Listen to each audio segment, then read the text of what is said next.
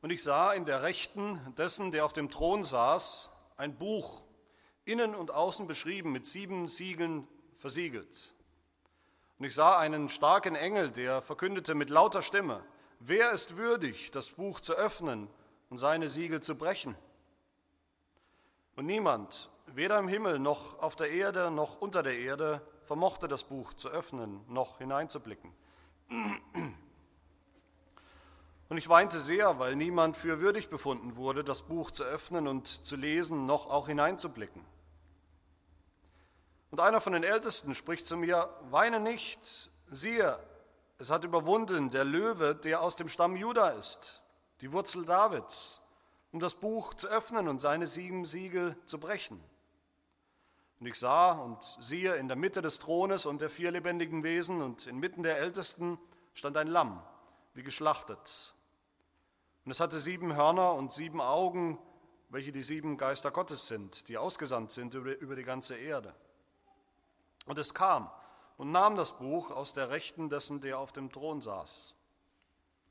Und als es das Buch nahm, fielen die vier lebendigen Wesen und die 24 Ältesten vor dem Lamm nieder. Und sie hatten jeder eine Harfe und eine goldene Schale voll Räucherwerk, das sind die Gebete der Heiligen.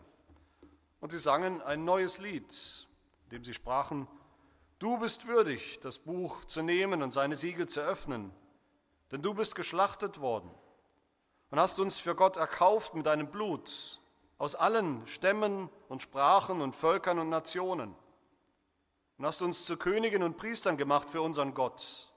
Wir werden herrschen auf Erden. Und ich sah und ich hörte eine Stimme von vielen Engeln rings um den Thron und um die lebendigen Wesen und die Ältesten, und ihre Zahl war zehntausend mal zehntausend und tausend mal tausend. Und die sprachen mit lauter Stimme, würdig ist das Lamm, das geschlachtet worden ist, zu empfangen Kraft und Reichtum und Weisheit und Stärke und Ehre und Ruhm und Lob. Und jedes Geschöpf, das im Himmel und auf der Erde und unter der Erde ist, und was auf dem Meer ist und alles, was in ihnen ist, hörte ich sagen, dem, der auf dem Thron sitzt und dem Lamm gebührt das Lob und die Ehre und der Ruhm und die Macht von Ewigkeit zu Ewigkeit. Und die vier lebendigen Wesen sprachen Amen. Und die 24 Ältesten fielen nieder und beteten den an, der lebt von Ewigkeit zu Ewigkeit. Nimm Platz.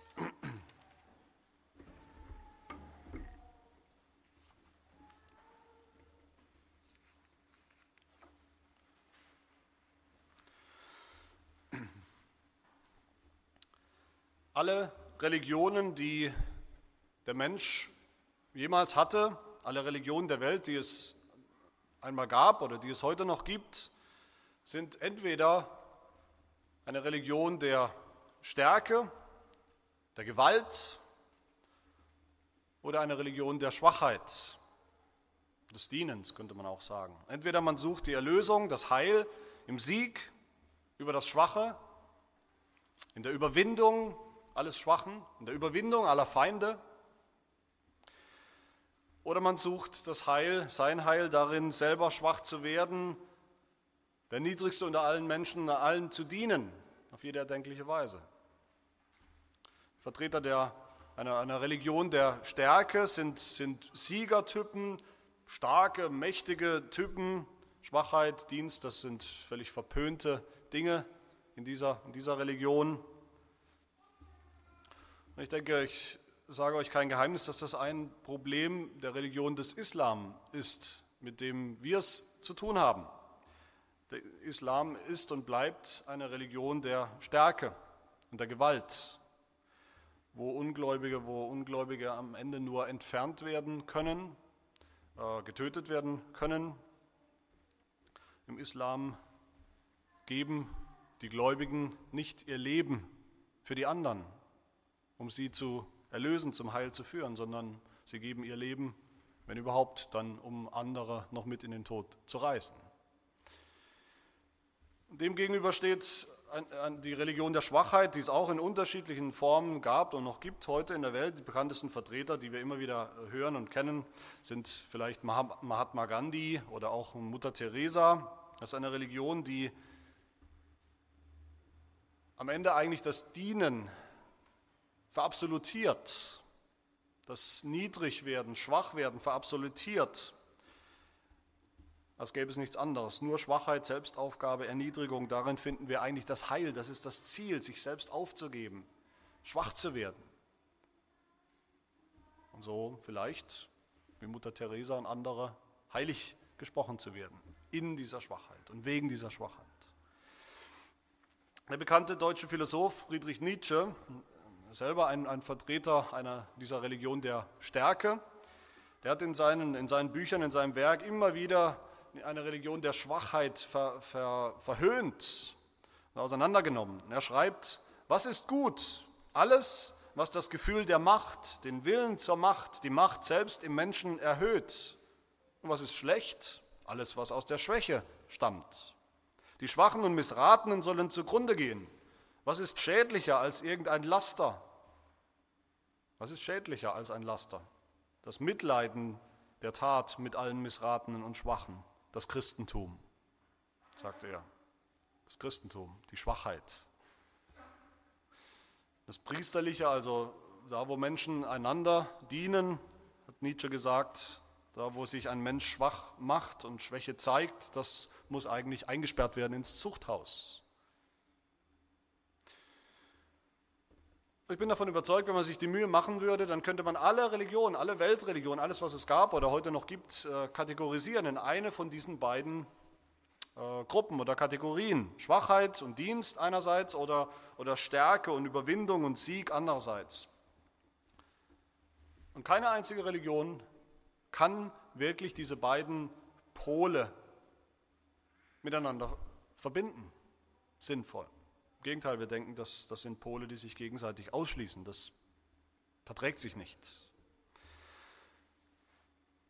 Heute in diesem Text, den wir gerade gelesen haben, haben wir nichts weniger, denke ich, als eine Zusammenfassung des christlichen Glaubens, der christlichen Religion. Und wie wird sie, wie wird sie zusammengefasst in diesem Text?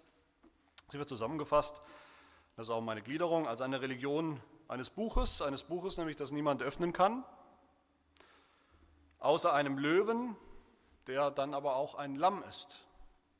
Also ein Buch, ein Löwe und ein Lamm. Das ist, wie wir sehen werden, nichts weniger als die, die Zusammenfassung, Zusammenfassung der christlichen Botschaft, des Evangeliums, der christlichen Religion. Und das wollen wir heute entpacken und da fangen wir an mit dem Buch, dem Buch mit sieben Siegeln. Wir haben letzte Woche gesehen in Kapitel 4, dem ersten Akt dieser, dieser wunderbaren Szene im, im Thronsaal Gottes. Kapitel 4 und Kapitel 5 ist ja eine große Szene im Himmel, im himmlischen Thronsaal. Wir haben gesehen, wo der angebetet wird, der auf dem Thron sitzt. Ähm, eine Szene, die uns zum Staunen bringen soll. Das ist eines der Ziele dieser, dieser zwei Kapitel. Wir sollen staunen, lernen über diesen Erlöser Jesus Christus, wer er ist und wie er ist. Und hier in Kapitel 5 geht es weiter jetzt mit dem zweiten Akt, geht diese Vision weiter. Johannes, der ja immer noch im Geist ist, äh, als ein Prophet in einer anderen Dimension im Himmel, er berichtet uns hier in Vers 1, und ich sah in der Rechten dessen, der auf dem Thron saß, ein Buch, innen und außen beschrieben, mit sieben Siegeln versiegelt. Und ich sah einen starken Engel, der verkündete mit lauter Stimme, wer ist würdig, das Buch zu öffnen und seine Siegel zu brechen. Und wir sehen dann, wie sich auf die Frage hin ein Problem ergibt im Himmel, mitten in dieser Szene, in dieser ungetrübten Anbetung der Heiligen, der Engel, der verschiedener Kreaturen, wo alles wunderbar zu sein scheint, gibt es ein Problem. Vers 3. Niemand, weder im Himmel noch auf der Erde noch unter der Erde, vermochte das Buch zu öffnen noch hineinzublicken. Niemand unter diesen ganzen äh, Geschöpfen, die gerade schon erwähnt äh, wurden, niemand in der ganzen Schöpfung Gottes. Das sind die Wesen, wie wir das letztes Mal gehört haben. Die vier Wesen stehen für alle Kreaturen Gottes und die Ältesten stehen für die erlöste Menschheit, die Gemeinde. Keiner dieser Wesen, keiner dieser Ältesten, keiner der Millionen von Engeln, nicht einmal dieser starke Engel, von dem hier die Rede ist, der hier spricht, konnte das. Niemand kann dieses Buch, dieses anscheinend wichtige Buch öffnen. dass, ein, dass das ein Problem ist, sehen wir dann in Vers 4, dass das eine, eine, eine Krise, eine potenzielle Krise ist, ein großes Problem. Das sehen wir in Vers 4, in der Reaktion des Johannes, der schreibt und sagt, ich weinte sehr. Ich weinte sehr, weil niemand für würdig befunden wurde, das Buch zu öffnen und zu lesen, noch auch hineinzublicken. Warum ist das so schlimm eigentlich? Man könnte ja sagen, dann bleibt das Buch halt zu. Das ist das große Problem. Vielleicht gibt es noch andere Bücher. Warum ist es so wichtig? Wir lesen heute eh nicht mehr. Was ist so wichtig an einem Buch? Das können wir erst begreifen, wenn wir wissen, worum es geht, was das eigentlich für ein Buch ist. Was ist dieses Buch in der Hand dessen, der auf dem Thron sitzt, das niemand öffnen kann? Da gibt es verschiedene Möglichkeiten, die auch diskutiert werden bei, bei Auslegern. Manche sagen, es ist das Buch des Lebens, von dem haben wir schon gehört, das kommt vor in der Offenbarung, auch sonst in der Bibel kommt das vor. Das ist das Buch, in dem schon seit Anbeginn der Welt, also vor Beginn der Schöpfung eigentlich schon feststeht, in Ewigkeit feststeht, wen Gott erlösen will und wen eben nicht, wen er übergehen wird. Aber das kann nicht sein, weil wir sehen werden, das Buch wird dann geöffnet, das Buch, um das es geht, und in der Offenbarung wird dann berichtet von vielen, vielen Gerichten. Das ist ein Buch, das zu einem großen Teil Gericht enthält. Also nicht nur das Buch des Lebens über die Erlösten, sondern das ist ein Buch des Gerichtes auch. Also das kann nicht sein. Manche sagen, es ist vielleicht das Alte Testament. Das Alte Testament hat eigentlich niemand so richtig verstanden, bis Jesus kam. Es war eigentlich, sagt man, ähm, vielleicht so eine Art Buch mit sieben Siegeln. Aber das ist nicht richtig. Das Alte Testament redet niemals über sich selbst als ein Buch mit sieben Siegeln. Und auch das Neue Testament spricht nicht so über das Alte Testament. Und wir werden auch sehen, dass dieses Buch, um das es geht, hier im Alten Testament schon erwähnt wird. Beim Propheten Daniel zum Beispiel, auch bei Jesaja wird es schon erwähnt als ein besonderes Buch. Das ist also nicht von Johannes hier zum ersten Mal eingeführt worden. Das Buch, um das es geht, ist ein Buch, das Johannes schreiben soll und schreiben wird. Kapitel 1, Vers 11 haben wir schon gehört, wo die laute Stimme äh, Johannes sozusagen beruft und beauftragt und sagt, was du siehst in diesen ganzen Visionen, die noch kommen, was du siehst, das schreibe in ein Buch und sende es den Gemeinden, allen Gemeinden, als Offenbarung Gottes. Im, Im, Verlauf der, der Offenbarung des Johannes sehen wir dann langsam Stück für Stück, wie ein Siegel nach dem anderen nicht alle auf einmal, sondern eins nach dem anderen zerbrochen. Wir kennen die Siegel noch, die man früher auf Briefe oder auch auf wichtige Dokumente gesetzt hat, Wachssiegel, die man so aufbrechen kann. Und dann kann man erst reinschauen in dieses Dokument. Und wie der Inhalt des Buches dann so langsam offenbar wird in dem Buch der, der Offenbarung selbst. Und am Ende der Offenbarung heißt es immer wieder mal, Kapitel 22, glückselig, wer die Worte der Weissagung dieses Buches bewahrt oder für wahr, ich bezeuge jedem, der die Worte der Weissagung dieses Buches hört, wenn jemand etwas zu diesen Dingen hinzufügt, so wird Gott ihm die Plagen hinzufügen, von denen in diesem Buch geschrieben steht, am Ende der Offenbarung. Das heißt, alles, was wir in der Offenbarung des Johannes lesen, mit der wir uns gerade beschäftigen, das ist eigentlich der Inhalt dieses Buches, zumindest ab hier, wo es jetzt geöffnet wird. Das ist das Buch, das handelt von, von Gottes großem Plan, größtem Plan, von Gottes Masterplan, könnte man sagen.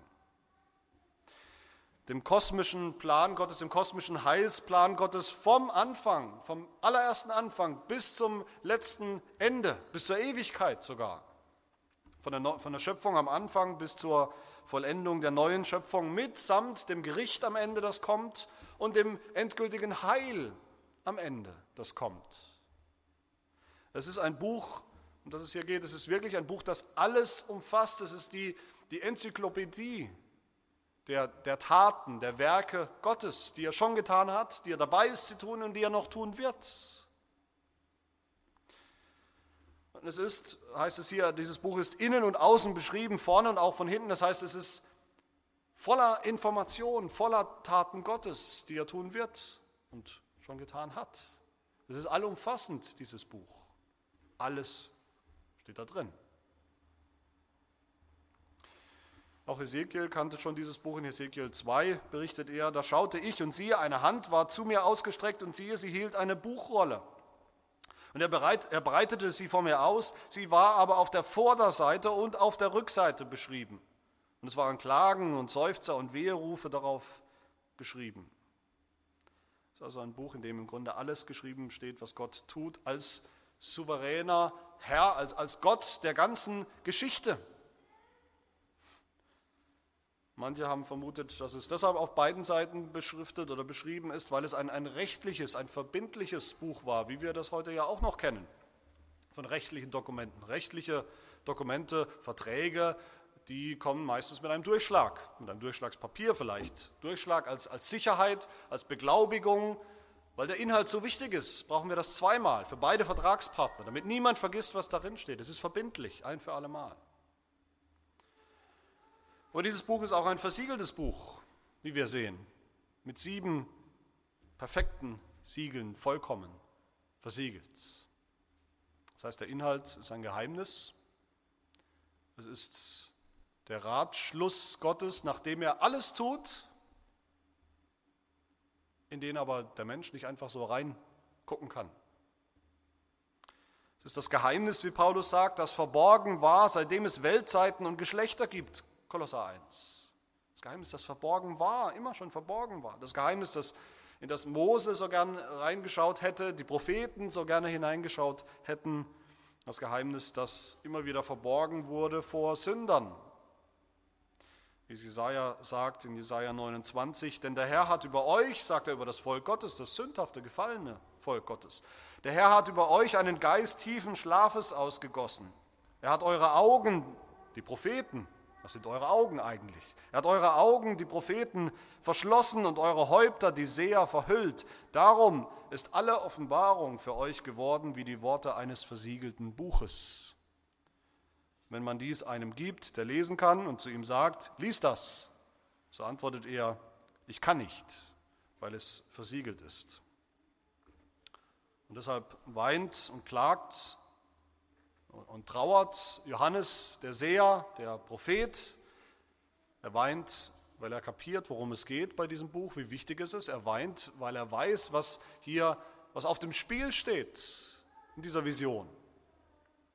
Wenn sich niemand findet, möglicherweise, wenn sich niemand findet, der dieses Buch der Geschichte, dieses Buch des, des Ratschlusses Gottes über alle Dinge öffnen kann, hineinschauen kann, lesen kann, dann bedeutet das, dass niemand seinen Inhalt uns bekannt machen kann. Aber schlimmer noch, es bedeutet, dass niemand die Ereignisse darin in Bewegung setzen kann. Es bedeutet, dass ultimativ niemand die Kontrolle über die Geschichte hat, vom Anfang bis zum Ende. Das bedeutet dann auch, dass das Leid und die Anfechtungen und die Schwierigkeiten, die die Gemeinde erlebt, die wir erleben, von denen wir gehört haben am Anfang dieses Buches, die wichtig sind für das ganze Buch und wichtig sind für, unser, für unsere Realität, für das, was wir erleben. Dass all das ultimativ sinnlos ist, dass die Gemeinde in dieser Zeit, in dieser Welt nur ein Spielball ist, ein Spielball des Schicksals, ein Spielball des Teufels vielleicht. Aber Gott hat keinen Plan, von dem wir wüssten. Nachdem sich die Ereignisse dieser Welt abspielen. Niemand kann die Siegel brechen, das heißt, niemand hat die Fäden in der Hand. Da gibt es kein Gericht, keine Erlösung, von denen die Rede sein wird in diesem Buch, das werden wir sehen. Da gibt es ultimativ auch keine Gerechtigkeit.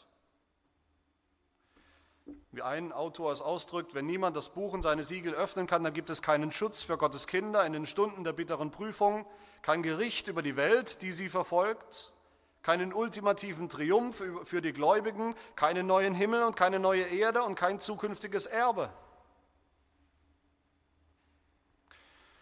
Nur wenn jemand dieses Buch öffnen kann und die, und die Ereignisse darin auch in Bewegung setzen kann, dann gibt es überhaupt eine, einen Trost für uns, für die Gemeinde. Nur dann kann all das, was wir erleben, irgendeinen Sinn machen, zumindest im Ratschluss Gottes.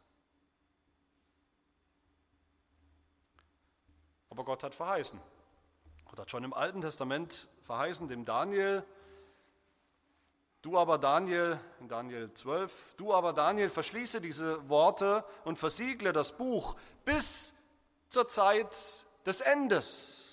Viele werden darin forschen und die Erkenntnis wird zunehmen. Es wird eine Zeit kommen, in der das Buch geöffnet wird und die Leute verstehen werden. Oder Daniel 10, ich will dir verkünden, was in dem Buch der Wahrheit aufgezeichnet ist. Das ist ein Merkmal der Endzeit, in der wir ja leben.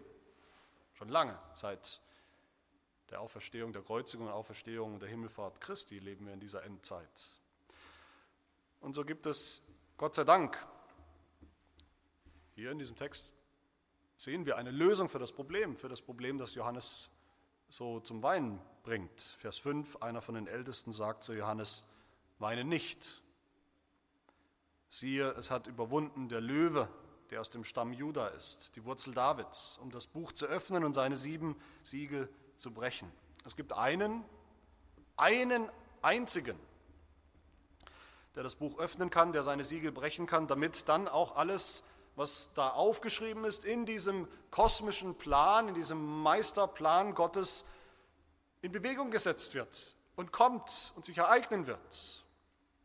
Das ist der Löwe aus dem Stamm Juda. Ja, oder was ist das? Was für einen Löwen geht es hier? Der Löwe aus dem Stamm Juda, das, das führt uns zurück zur Jakobsgeschichte, wer sich noch erinnert an die, an die entsprechenden äh, Teile und Kapitel aus der Predigtreihe über das erste Buch Mose. Da haben wir davon gehört, wie Jakob am Ende seines Lebens, kurz vor seinem Tod, nochmal seine Söhne zu sich ruft und sie alle belegt, einen, einen Segen oder auch einen Fluch oder teilweise beides auf seine Söhne legt. Und den größten Segen, haben wir damals gehört und gesehen, hat Judah erhalten.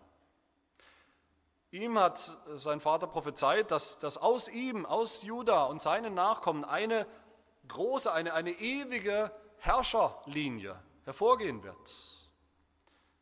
1. Mose 49, 9. Äh, Juda ist ein junger Löwe, mit Beute beladen steigst du, mein Sohn, empor. Er hat sich gekauert und gelagert wie ein Löwe, wie eine Löwin. Wer darf ihn aufwecken? Der Löwe, das wissen wir, der Löwe ist der Herrscher, der, der König unter allen Tieren, im ganzen Tierreich ist er, wird er, steht er eigentlich für den Mächtigsten, der praktisch keine natürlichen Feinde hat. Und genau so, so wird aus dem Stamm Juda, aus den Nachkommen, aus der Familie Judas ein ewiger König hervorgehen als, als Sieger, ohne Feinde, dem, dem, der alle Feinde überwinden wird. 1. Mose 49, Vers 10. Es wird das Zepter nicht von Juda weichen, in Ewigkeiten nicht mehr. Und das war die große messianische Verheißung, königliche Verheißung, die immer wieder erneuert wird im Alten Testament, die zum Teil dann schon mal in Erfüllung gegangen ist, bei dem oder mit dem großen König David, der gekommen ist, der gekommen ist, wie es immer wieder mit Nachdruck heißt, gerade aus diesem Stamm Juda ist er gekommen. Der größte menschliche, irdische König aller Zeiten kam aus dem Stamm Juda. Und auch wenn David dann doch nicht ewig König blieb, sondern im Gegenteil, das Volk Gottes sogar abgeführt wurde, ins Exil musste und alles danach aussah, dass vielleicht diese Linie aus, aus dem Stamm Juda auch kaputt ist, auch hinfällig geworden ist. Da haben doch die Propheten immer wieder gesagt, besonders Jesaja, immer wieder deutlich gemacht: Nein, es ist noch nicht vorbei. Es sieht so aus, vielleicht, als wäre es aus und vorbei mit dem Volk Gottes und mit diesem Stamm Juda, mit dieser königlichen Linie. Aber Gott hat es versprochen. David ist vielleicht weg, David ist gestorben, David ist gefällt wie ein Baum. Aber aus dem, was übrig bleibt, wenn man einen Baum fällt, aus dem Stumpf, aus dem Wurzelstumpf, heißt es bei Jesaja, Jesaja 11, Vers 1, in einem Vers, den wir alle kennen. Es wird ein Zweig hervorgehen aus dem Stumpf Isais, des Vaters, und ein Schössling hervorbrechen aus seinen Wurzeln. Die Wurzel Davids, der wahre und ewige König, der wahre Löwe aus dem Stamm Juda. Dieser Löwe ist natürlich niemand anders als unser Herr Jesus Christus, über den es ja, als er kommt im Neuen Testament, heißt gleich im allerersten Vers des Neuen Testamentes, heißt es über ihn, Geschlechtsregister Jesu Christi, des Sohnes Davids. Das ist die wichtigste Information, gleich am Anfang. Sohn Davids, aus dieser Linie. Und der von sich selber sagt in einem der letzten Verse des Neuen Testamentes, Offenbarung 22, 16, sagt er zum Abschluss nochmal, ich bin die Wurzel und der Spross Davids, der leuchtende Morgenstern. Und dieser Löwe ist also der, der hier auf dem Thron sitzt, der regiert in, in, in Erfüllung von dem, was wir immer wieder hören bei den Propheten, beim Propheten Daniel, über den Menschensohn, Daniel 7, Vers 14, ein, ein Vers, der mehrfach zitiert wird in der Offenbarung. Ihm wurde Herrschaft und Ehre und Königtum verliehen. Und alle Völker, Stämme und Sprachen dienten ihm. Seine Herrschaft ist eine ewige Herrschaft, die nicht vergeht. Und sein Königtum wird nie zugrunde gehen. Diese Beschreibung von Jesus als ewiger, mächtiger, allmächtiger König, der herrscht, der kämpft wie ein Löwe, der kämpft, bis es keine Feinde mehr gibt, bis er keine Feinde mehr hat und bis wir, sein Volk, die Gemeinde, keine Feinde mehr haben.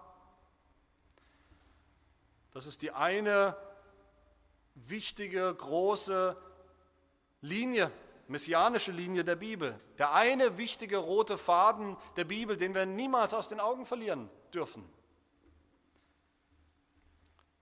Jesus als mächtiger König, als Löwe.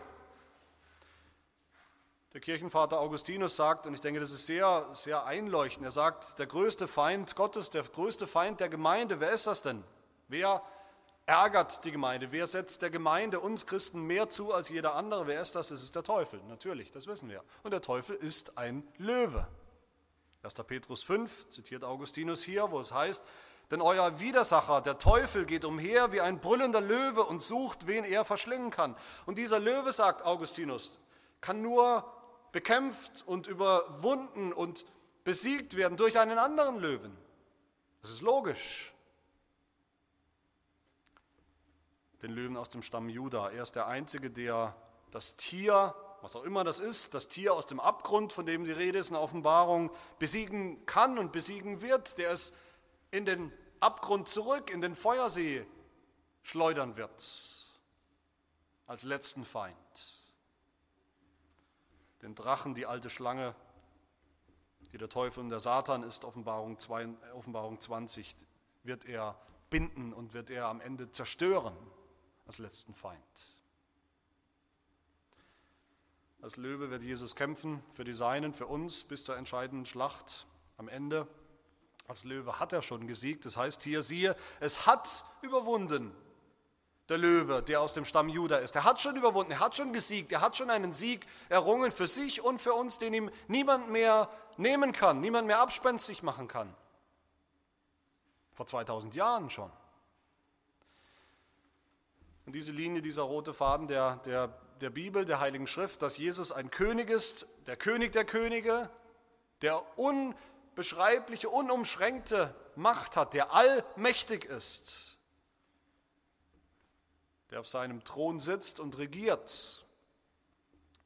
Das ist, um nochmal auf den Anfang der Predigt zurückzukommen, das ist die Seite der, der Stärke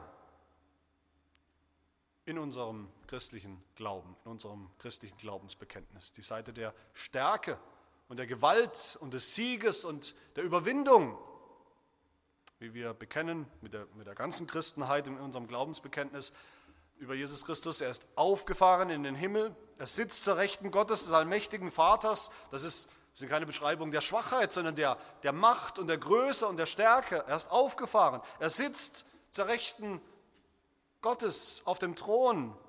Von dort wird er kommen zu richten, die Lebenden und die Toten. Ohne diese Seite, Jesus als König, als Überwinder, als Sieger, haben wir kein Evangelium. Da haben wir keinen christlichen Glauben. Oder das Bekenntnis zu Jesus als dem Löwen aus dem Stamm Juda, der die Macht hat, die Siegel des Geschichtsbuches Gottes zu brechen und damit diese Geschichte auch in Kraft zu setzen, durchzuführen, mit absoluter Sicherheit und Souveränität. Ohne das gibt es keine Hoffnung für uns, gibt es keine Hoffnung für die Gemeinde in unseren Anfechtungen, in unserem Leid, in unserem Martyrium in der Welt. Von all dem haben wir gehört schon in der Offenbarung. Es ist, es ist doch ganz eindeutig so, es gibt keine Hoffnung, es liegt keine Hoffnung in einem Jesus, der immer nur schwach und, und sanft und mild ist, wie es manchmal beschrieben wird. Manche Kirchen haben den Jesus, den sie bekennen, von dem sie reden, so weichgespült, so verweichlicht, so feminisiert, gezähmt, dargestellt, wie es manchmal wird, als den, den ersten großen Pazifisten vielleicht, der, der keiner Fliege, der niemandem etwas zu Leide tun könnte, dass am Ende auch seinen Feinden, unseren Feinden, dem Teufel nichts mehr wirklich zu Leide tun kann weil er schwächlich ist. Und damit kann er auch uns nicht helfen. Wir brauchen diesen Jesus, Jesus den Löwen.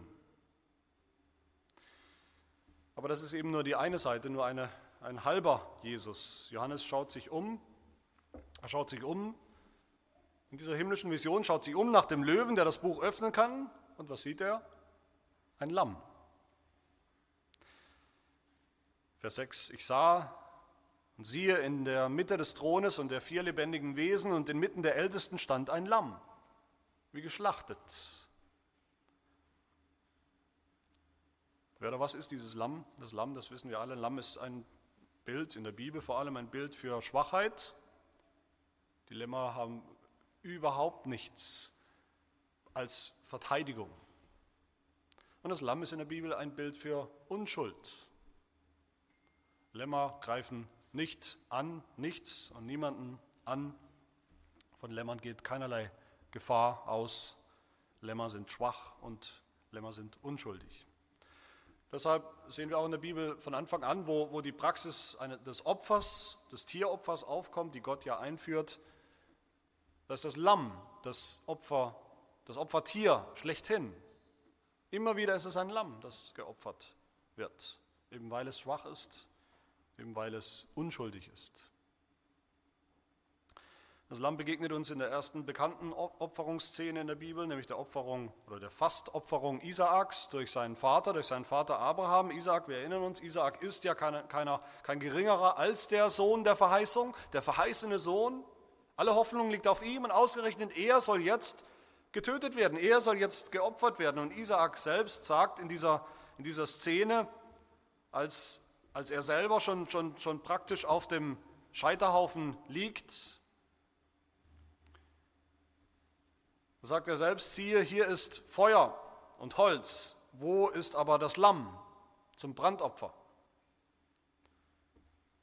Und da wird schon deutlich in dieser Geschichte, denke ich zumindest, wenn man zwischen den Zeilen liest, der Sohn der Verheißung ist selber das Opferlamm, das Gott fordert.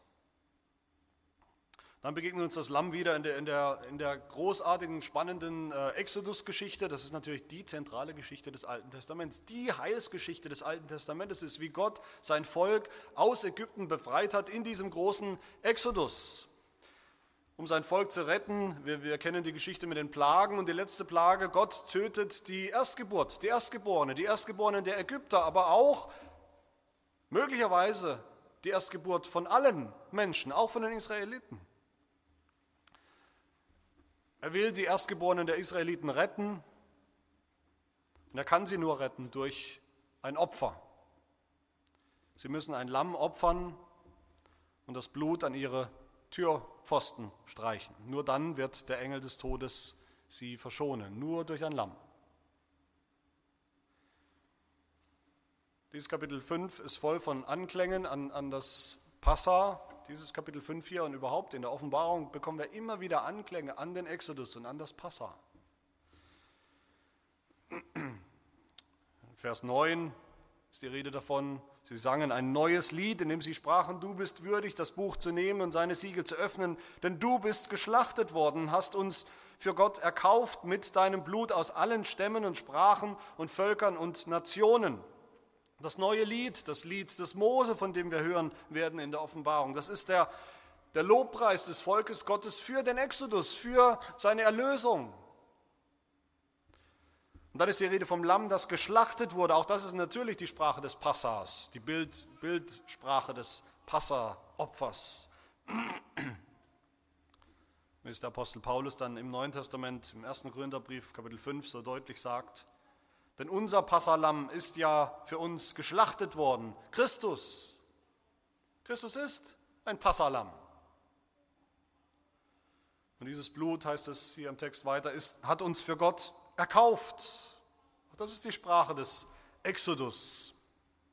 Gott hat uns erkauft, erlöst, herausgelöst, sein Volk aus Ägypten unter, unter dem damaligen Sklaventreiber und Herrscher, erlöst, losgekauft. Und nicht nur vom Pharao sind wir heute erlöst, sondern vom Teufel selbst. Nicht nur aus Ägypten, sondern aus allen Stämmen und Sprachen und Völkern und Nationen sind wir erlöst heißt es hier. Das sind alles Anklänge an den Exodus. Und durch dieses Blut, Vers 10, hat Gott uns zu Königen und Priestern gemacht für unseren Gott. Und wir werden herrschen auf Erden. Auch das ist ein, ein, ein Echo auf den Exodus. Exodus 19, 5, wo es heißt, ihr aber sollt mir ein Königreich von Priestern und ein heiliges Volk sein. Das ist das Ziel und der Zweck für den Exodus. Nicht damit es euch wieder gut geht und ihr machen könnt, was ihr wollt. Nein, ihr sollt ein heiliges Volk sein und ein Königreich von Priestern, wie es hier heißt in unserem Text. Und dann werden wir sehen in der Offenbarung, dass eigentlich die ganzen Gerichte, die noch kommen, nichts anderes sind als eine Neuauflage der zehn Plagen gegen die Ägypter im Exodus. Ich bin davon überzeugt, dass der, der große Prophet Jesaja in dem bekannten Kapitel 53, das wir, das wir kennen, dass er da auch das Passa und den Exodus im Sinn hat, wenn er vom Messias sagt, wir alle gingen in die Irre wie Schafe, jeder wandte sich auf seinen Weg, aber der Herr warf unser aller Schuld auf ihn. Er wurde misshandelt, aber er beugte sich und tat seinen Mund nicht auf wie ein Lamm, das zur Schlachtbank geführt wird, und wie ein Schaf, das verstummt vor seinem Scherer und seinen Mund nicht auftut. Und so ist Jesus Christus gekommen. Und was haben die Leute gesagt? Was war das Erste, was man gesagt hat über ihn? Seht das Lamm Gottes, das die Sünde der Welt hinwegnimmt. Als Lamm ist er gekommen, schwach ist er gekommen, verachtet von Anfang an und unschuldig ist er gekommen. Unschuldig, ohne Sünde, sein ganzes Leben lang.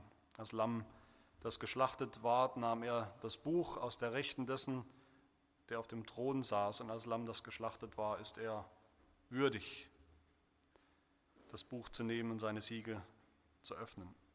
Und das, meine Lieben, ist natürlich die andere große Linie der Bibel, die andere große messianische Linie über unseren Messias, der andere große rote Faden, Jesus als das schwache und unschuldige Opferlamm Gottes. Als der, der völlig unschuldig war, der selber völlig ohne jede Sünde war, der sich aber freiwillig schwach gemacht hat. Der Niedrigste, der Schwächste, der sich misshandeln ließ, obwohl er nichts davon verdient hat, der sich schlachten ließ als Lamm, als Opfer für Sünder, für uns. Das, die, das ist, wenn wir so wollen, ist das der, der andere Aspekt, der Aspekt der Schwäche in unserem Glauben, in dem christlichen Glauben. Und auch diese Seite ist, ist ganz genauso notwendig, absolut notwendig für den christlichen Glauben. Ohne die Schwäche Jesu haben wir auch kein Evangelium. Auch das gehört zum christlichen Bekenntnis, dass er, wie es im Apostolikum heißt, dass er gelitten hat unter Pontius Pilatus, dass er gekreuzigt, gestorben und begraben wurde, dass er hinabgestiegen ist in die tiefsten Tiefen, in das Reich des Todes. Meine Lieben, das Geheimnis unseres Glaubens, des christlichen Glaubens, das, was wir in keiner anderen Religion finden können, das, was sich niemals irgendein Mensch hätte ausdenken können, was dem gesunden Menschenverstand noch nie eingeleuchtet hat und, und nie einleuchten wird. Das ist, dass wir nur ein Evangelium haben, ein Heil, eine Erlösung haben, eine gute Nachricht haben, wenn wir beides kennen und bekennen und glauben. Jesus den Löwen aus dem Stamme Juda, der siegen wird und gesiegt hat über alle seine Feinde, über alle unseren Feinde und Jesus das Lamm, das geschlachtet wurde für unsere Sünde. Wir haben nur das Evangelium, wenn wir Jesus den starken Überwinder kennen und Jesus den schwachen, den leidenden Knecht, Sklaven Gottes. Um nochmal auf Augustinus zurückzukommen, Augustinus sagt, gegen den Teufel hat Jesus gekämpft wie ein mutiger Löwe, gegen einen Löwen hat er gekämpft wie ein Löwe und hat gesiegt, aber gegen die Welt, sagt Augustinus, gegen Sünder wie dich und, und mich hat Jesus gekämpft und kämpft Jesus noch heute als Lamm. Als Jesus am Kreuz gestorben ist als Lamm, da hat der Teufel triumphiert, da hat der Teufel sich gefreut und triumphiert, weil er, weil er dachte, das war's, aus und vorbei mit, mit diesem vermeintlichen Messias hatte ich einfaches Spiel. Aber in Wirklichkeit hat Jesus in diesem schwachen, milden, niedrigen Ton, Tod, hat er triumphiert, hat er überwunden. Und Augustinus geht so weit, dass er sagt, Jesus, das Lamm, das am Kreuz hing, das am Kreuz starb, war der Köder in der Mausefalle, das sind seine Worte, der Köder in der Mausefalle, mit dem der Teufel gefangen und getötet wurde. Das Lamm war der Köder. Vergessen wir das nie, wenn wir an Jesus denken, an den starken Löwen, an den wir denken müssen und dürfen. Der Sieg, der überwindet, der richten wird. Dann niemals, ohne uns zuerst zu erinnern, dass Jesus, der Löwe, zuerst das Gericht auf sich selbst genommen hat, als Lamm. Und wenn wir andererseits an Jesus denken als das Lamm, das Lamm, das geschlachtet war, dann lasst uns niemals vergessen, dass er nie aufgehört hat, Löwe zu sein, König zu sein. Ich denke, wir gehen nicht falsch mit dem, mit dem Kirchenvater Origenes, wenn wir in der Stärke Jesu als, als Löwen, als Löwe seine Gottheit erkennen und in der Schwachheit Jesu als Lamm seine Menschheit erkennen. Zumindest in, dieser, in seiner, zu seiner Lebzeit. Und wir wissen, dass beides nötig ist. Beides ist nötig zu unserem Heil, wie es auch im Heidelberger Katechismus so, so, so deutlich wird und schön ausgedrückt wird in Fragen 16 und 17, wo es heißt, warum muss er, also der Erlöser, der, der uns überhaupt nur erlösen kann, warum muss er ein wahrer und gerechter Mensch sein? Warum, mit anderen Worten, warum muss er ein Lamm sein? Die Antwort, die Sünde wird von den Menschen begangen, darum verlangt Gottes Gerechtigkeit, dass ein Mensch, ein Schwacher, für die Sünde bezahlt. Wer aber selbst ein Sünder ist, kann nicht für andere bezahlen. Wir Sünder brauchen ein Lamm, ein schwaches Lamm, wir brauchen aber ein Unschuldslamm. Und dann Frage 17, warum muss er zugleich wahrer Gott sein? Warum muss er zugleich Löwe sein? Antwort, nur wenn er zugleich wahrer Gott ist, kann ein Mensch die Last des Zornes Gottes ertragen und uns die Gerechtigkeit und das Leben erwerben und wiedergeben. Liebe Geschwister, all das sollen wir glauben, das, das dürfen wir glauben. Das ist das Evangelium vom Löwen und dem Lamm, Jesus Christus, der uns rettet, wenn wir so an ihn glauben. So an ihn glauben. Und das hat dann auch Konsequenzen für uns, für unser Leben natürlich, wenn wir das tun. Für alle gute Theologie hat Konsequenzen für, für unser Leben, das christliche Leben. Wir leben in einer Welt, in der wir noch kämpfen, eine Welt, die uns zusetzt, mit Feinden, die uns zusetzen, dem Teufel, der noch aktiv ist, Wie sollen wir da leben? Wie sollen wir leben, solange wir nicht im Himmelreich sind? Wie gehen wir damit um, mit dieser Realität des christlichen Lebens, das nicht einfach ist? Wir sollen und wir dürfen schon jetzt nach diesem Text, jeden Tag dürfen wir schon jetzt das neue Lied singen, mit allen Heiligen dürfen wir singen, du bist würdig, das Buch zu nehmen und seine Siegel zu öffnen, denn du bist geschlachtet worden und hast uns für Gott erkauft mit deinem Blut aus allen Stämmen und Sprachen und Völkern und Nationen und hast uns zu Königen und Priestern gemacht für unseren Gott. Und wir werden herrschen auf Erden. Wir dürfen jetzt schon wissen, dass wir jetzt schon Könige und Priester sind, nicht irgendwann vielleicht sein werden. Dass wir solche sind, die jetzt auf Erden priesterlich dienen, unseren Geschwistern dienen, den Schwachen dienen, in aller Niedrigkeit dienen sollen und dürfen, in Selbstaufgabe, die aber eines Tages königlich herrschen werden mit Jesus Christus. Das dürfen wir wissen. So können wir uns auch ganz klein machen klein machen, schwach machen, im Dienst am nächsten, wie es Paulus gesagt hat, wir dürfen uns sogar rühmen unserer Schwachheiten, damit wir uns umso mehr Jesu rühmen können und seiner Stärke, 2. Korinther 12. Sondern uns rühmen unserer Schwachheit. Das ist kein Problem, das ist eine Gelegenheit, in Schwachheit zu dienen, weil Jesus stark ist, stark geworden ist, weil er der Löwe ist. Wie Jesus sollen auch wir sein, wie die Lämmer in dieser Welt, mild, schwach, wo immer das nötig ist, schwach im Umgang mit der Welt, mit den Menschen, selbst mit unseren Feinden. Demütig wie ein Lamm. Und wir können das nicht einfach so, wir können das nur in der Hoffnung, dass wir eines Tages auch herrschen werden, dass wir eines Tages herrschen werden wie die Löwen mit Jesus Christus auf seinem Thron. Wir sollen gesinnt sein wie Christus, sagt Paulus, der sich selbst ein Leben lang erniedrigt hat, damit er dann nach, diesem, nach seinem Leben herrschen konnte. So sollen auch wir gesinnt sein. Und in all dem darf uns dieses Buch, von dem wir gehört haben, dieses Büchlein oder Buch, ist ein großes Buch, ein Trostbuch sein, das Buch der Geschichte Gottes, seines Ratschlusses, das Buch, das uns, das uns immer wieder erinnert, wenn wir davon hören, das uns zeigt, das uns beweist, ohne jeden Zweifel, dass alles geschieht, alles sich abspielt nach dem Ratschluss Gottes, nach seinem Meisterplan, dass uns kein noch so kleines oder noch so großes Leid widerfährt in dieser Zeit, das Gott nicht vorher in sein Buch geschrieben hat Natürlich bleibt Leid immer noch Leid. Man kann es nicht wegreden. Es bleibt Realität.